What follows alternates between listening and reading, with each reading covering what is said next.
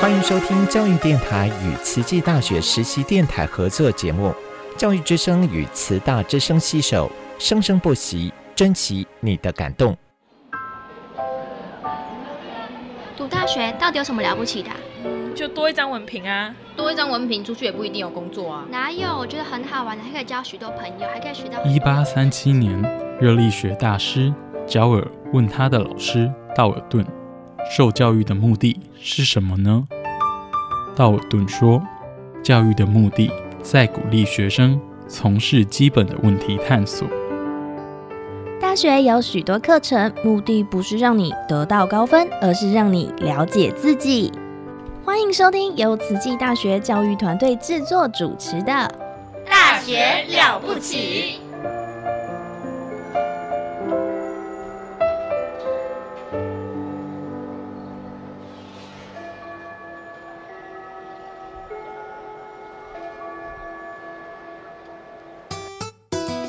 I nokho emakhaya ibito lami ngisimfungo Dlamini ngifunza eTaiwan and I'm a student of Tzu Chi. Salam sejahtera, salam satu Malaysia. Kami ialah anak pelajar Tsinghua University. We're students of Tsinghua University. Здравствуйте, я из Кыргызстана. I'm studying at Tsinghua University. Hello, 大家好. I'm Elise DeVito, Dai Ailian. Welcome to my program, Ailian Shaw. Hello, everyone, and welcome to the show, Ailian Shaw. I'm your host, Elise DeVito. Well, today we're very happy and honored to have in the studio Chi University President Ingrid Liu, Liu Yijun Xiaozhang. You know, Daxue Liaobuqi is her brainchild, by the way. It's her idea. So thank you very much, President Liu, and welcome to the show. Thank you, Elise, uh, Dr. DeVito. Uh, I'm very happy to have this interview with you. Thank you for inviting me. Oh, it's our pleasure and an honor. Well, everybody knows, but I'll still give a brief introduction that since August 2019, Dr. Ingrid Y.C. Has served as the 10th president of Tzu University and is the first woman to serve as our university president. Dr. Liu was one of two vice presidents between 2017 and 2019, and prior to that, she was the provost and director of the Center for Faculty Development and Instructional Resources. She's a professor in the Institute of Medical Science, and she runs a lab of molecular neuroscience. Dr. Liu has served at TCU for over 25 years. And let me just give a brief um, resume.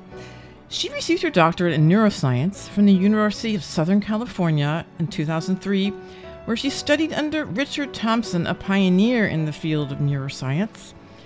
Her MS in microbiology from Indiana University, Bloomington, and her BS in plant pathology, which is interesting how you made the leap from plants to the brain, from N, um, National Taiwan University.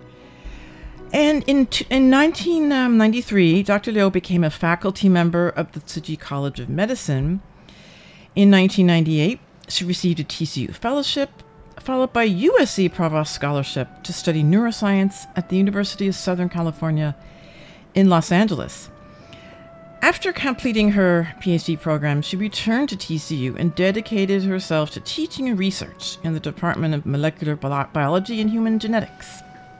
She has received TCU's Excellent Research Article Award at least five times and remains a prolific viewer for eight journals in her field, she also won the Excellence in Teaching Award at TCU in 2009 and maybe afterwards. You, currently, your neuroscience focus focuses on the way memories form and fade and explores the pathology and prevention of Alzheimer's disease, which is, you know, it's the seventh cause of death um, these days, and we all have to we all have to become better aware of this terrible disease. But before I continue, I just want to read something from a Tzu Culture magazine article I read. President Liu has some long term goals for Tzu University. They are to develop TCU as an international university that cultivates professionals from different countries, cultural and religious backgrounds. Two, to ensure that TCU's curriculum and research are for purposes of protecting the globe and improving people's health and well being at all ages. And three, to ensure the sustainable development of TCU. Now, these are huge, uh, these are all huge. We could talk about each of these for many hours, but would you like to talk about the international aspect, how you want to develop TCU even more as an international university? Should we talk about that first? Oh, okay. So, first, uh, I would like to thank uh, Dr. DeVito for uh, introducing my history. Uh, it's a great pleasure to have my history uh, being introduced by a, a well trained, excellent historian. Thank you so much.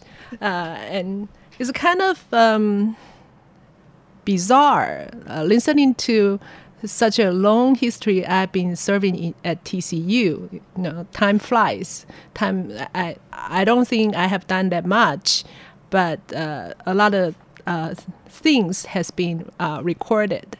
So speaking of uh, making TCU internationalized, um, well, uh, Tzu is already internationalized, right? I think everybody agree. We have uh, more than uh, 162 countries overseas uh, has been helped by Tzu Chi. I think we have more than 60 branches and chapters overseas. So Tzu Chi is already very internationalized. And being part of the Tzu Chi organization, the big organization, TCU um, although very young, we only have 28 years of history. So uh, going to the 29th year. However, um, for the past uh, six or seven years, we recruited many, many students from different countries. Uh, and many of them are through the uh, TC scholarship program. So, Tzu Chi Charity Foundation uh, help their countries or their the region they lived because of some disaster relief work, and after that, they were supported by Tzu Chi Charity Organization and come to TCU for advanced edu- education. For example, recently we have uh, students from Ukraine, right? because of the war, uh, uh, most of the Ukrainian university stopped their teaching and academic activities. So Tzu Chi kind of uh, TCU kind of sheltered these students, and they are excellent uh, young men and women. We are very happy to have them here. Okay, and then we also uh, not long ago we also shelter protect some uh, Myanmar students because uh, during the pandemic and some political reasons, uh, Myanmar universities closed for almost three years. Can you believe that? Uh, in a country, um, most of the universities are closed. Mm. So uh, some medical students from Myanmar coming to TCU to study. So TCU is already very internationalized, um, but we also have many Taiwanese students. So I think the the priority is to establish a friendly English environment because English is the languages like most of the people use uh, uh, for communication. So our priority would be establish an English friendly environment to host all the students and including local students. But um, you know, I think, and I I know I have a lot of these. I have these international students. I uh, I have Ukrainian students. Um, you know, after class they stay after class and they ask more questions. Um, they're you know in, intellectually curious. That's yeah. and and also the students from Southeast Asia, the Indonesian and Malaysians, they're also re- so excellent. And I and I think they, you know, their English may may not be always so great, but they still they have this intellectual curiosity, and I think they're really good um, examples for our local students to exactly to yeah. dare to ask questions, and even if you know there's no right or wrong answers half the time, at least in my class, I'm not one of those people who are, you know, you know, please, I, I encourage students to fa hui you know to you know, you know, I won't get angry at them. You know, it's it's very good to practice asking questions. That's a um, that's a really good skill you know, Especially, I found they are very cross interdisciplinary, yes, right? Yes, yes, yes. Especially Ukrainian students. I so I think there is something we can learn from Ukrainian uh, higher education system.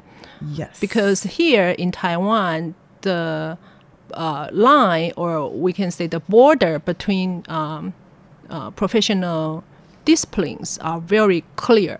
Mm-hmm, For example, mm-hmm. oh, you are a language major, uh, but not science major. Mm-hmm. Okay, but a lot of uh, Ukrainian student, Indonesian student, they ask whether they can also they can uh, major uh, language and at the same time. Uh, uh, their minor can be science or ah. communication journalism. Uh-huh, so I uh-huh. think in their brain, they don't have border, they don't have line between uh, professional disciplines. Uh. So, so let's, but let's uh, what the um, professional discipline should be, right? Mm-hmm, uh, mm-hmm. Academy should not have borders. yes, you know, at the undergraduate level, certainly, right? I mean, and yeah. then.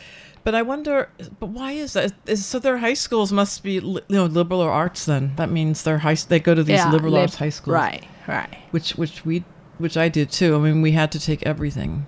Mm-hmm. Um, we had to take math. We didn't have those tracks. I mean, if you wanted to go into the track, that's something else. But everybody had to take math, science. Um, yeah. For example, one of the Ukrainian students, uh, she received uh, six or seven times of uh, math uh, Olympia math awards. Ah, oh, wow. But she asked me whether she can uh, study religion here. Oh, yeah. Because of the war, probably impact her a lot. Yes, she yes. has. She's interested in uh, study uh, religion in at TCU. Yes, and that's what happens. My I have a Ukrainian student in um, you know in the Naminjayu in the I have a class with El Menahil students. Um, we we learn English online with the Syrian students who go to a Tzu school and the TCU, um, after that part of the class is over, they can go home, but they stay, and we keep talking about all kinds of things.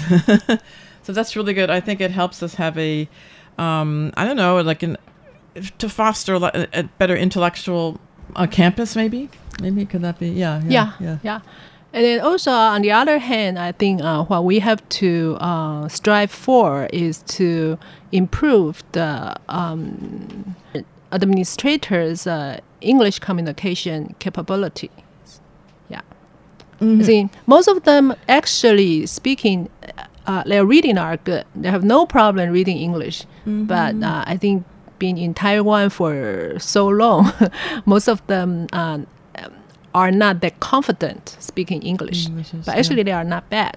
Yeah. So, so. Yeah. Uh, well, it would be uh, good if we had we um, we have uh, more and more uh, international students uh, speaking English, and then I think the teachers and staff will become more and more um, used to English speaking.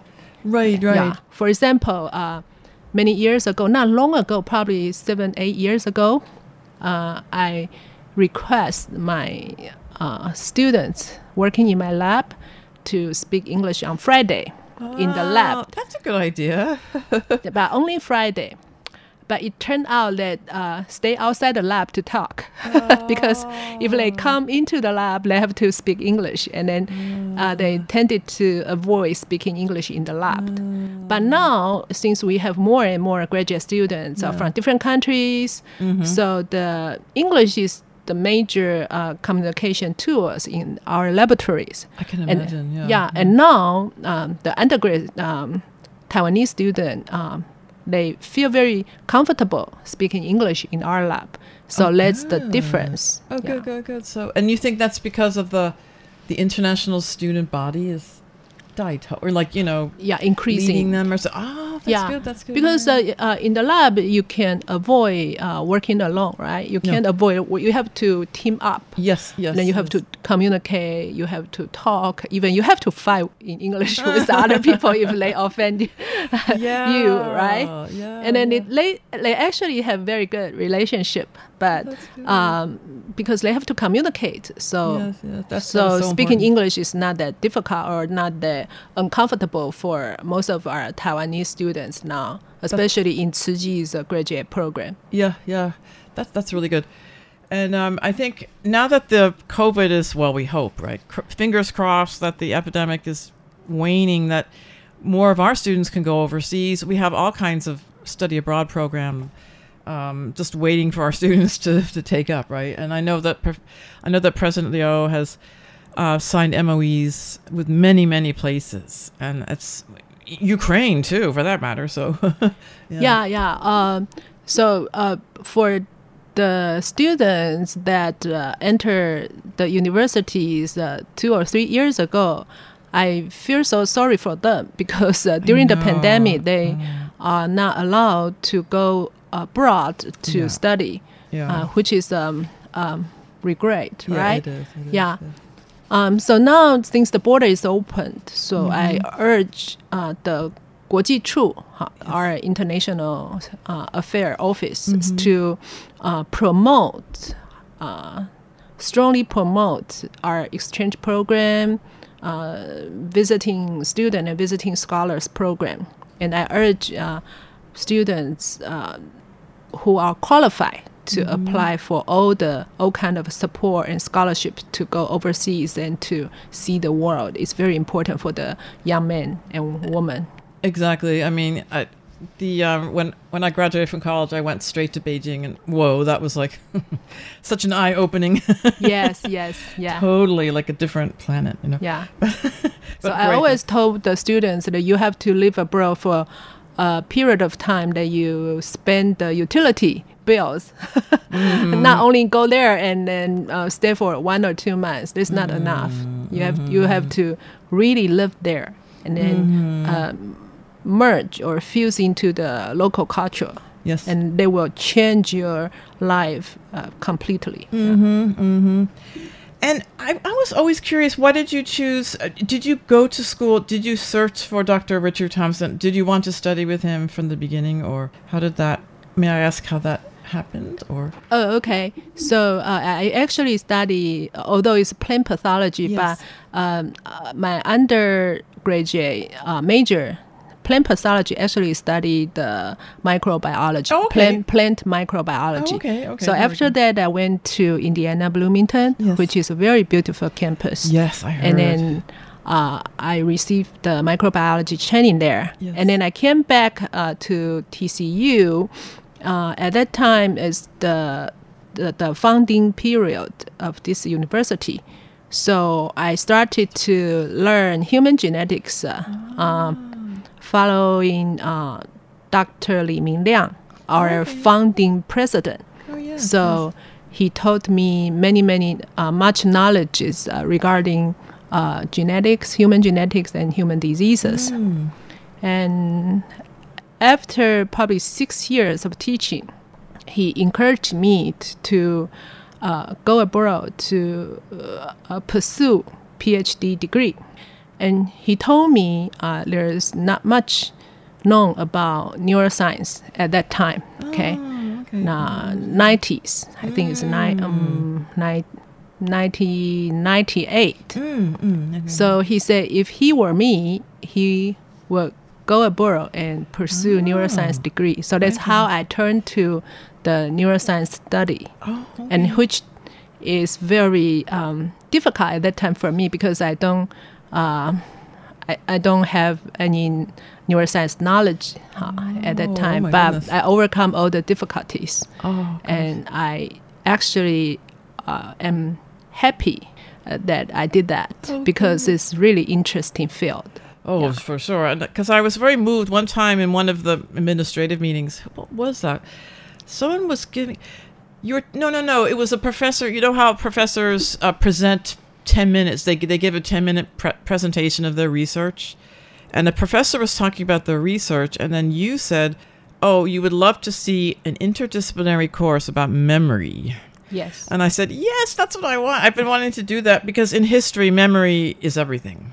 history is memory. I mean, you know, is what, a soci- societal yes, memory. Societal yeah. memory, historical.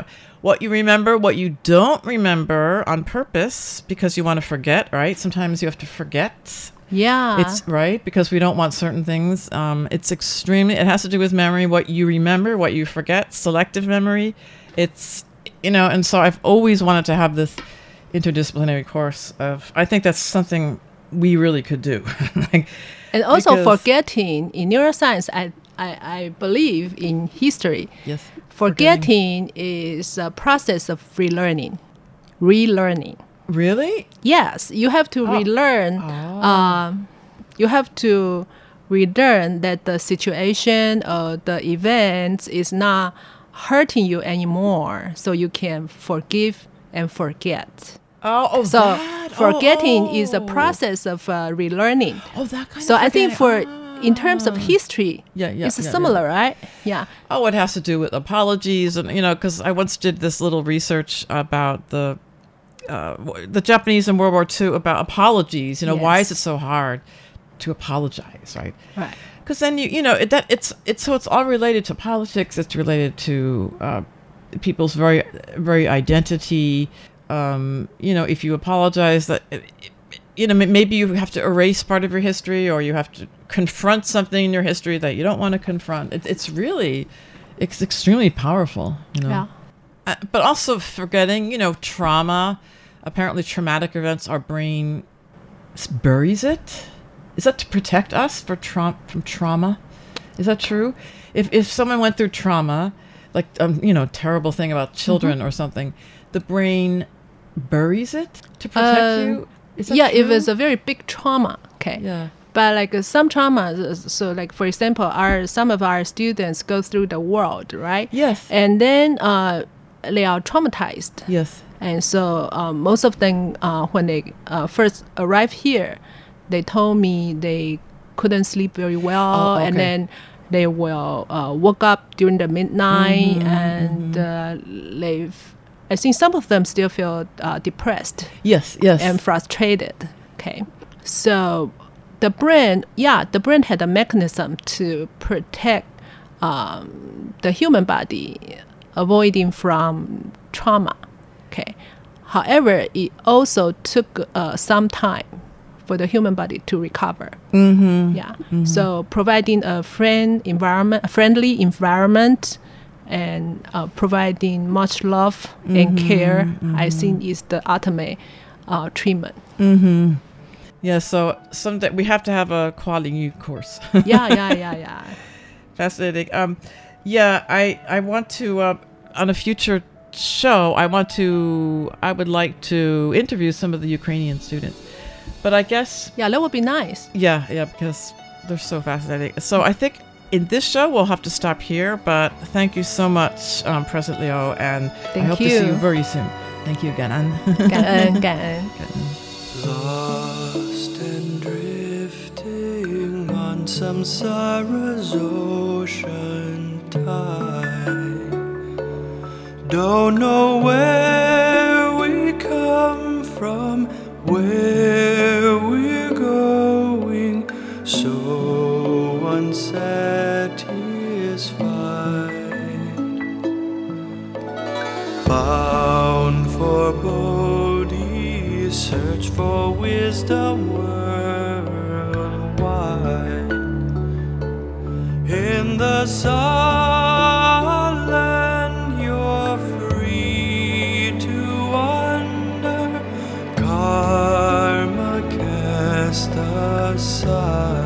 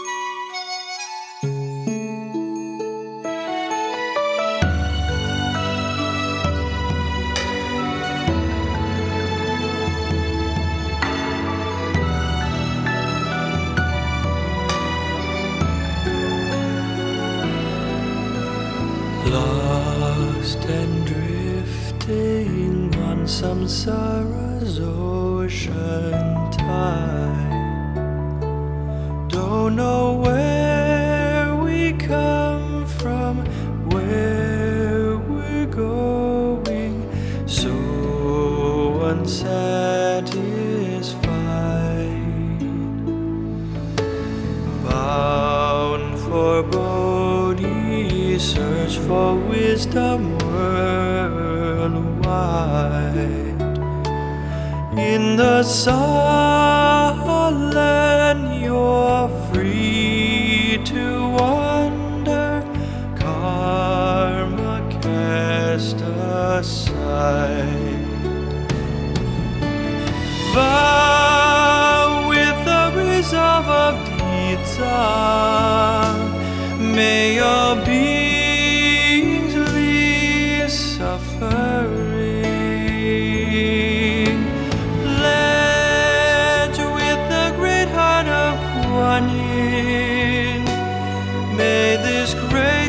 Passion.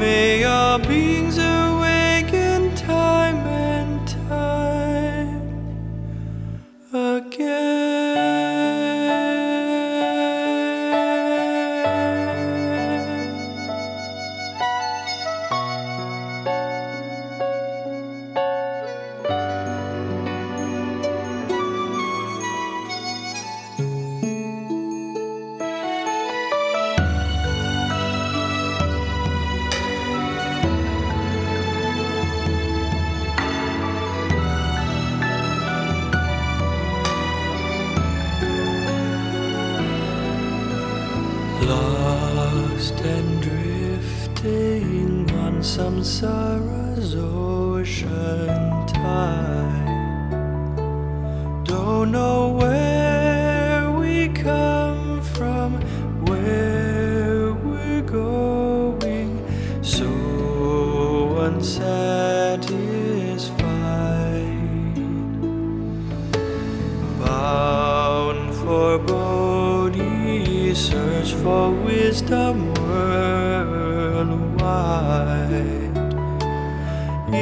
So.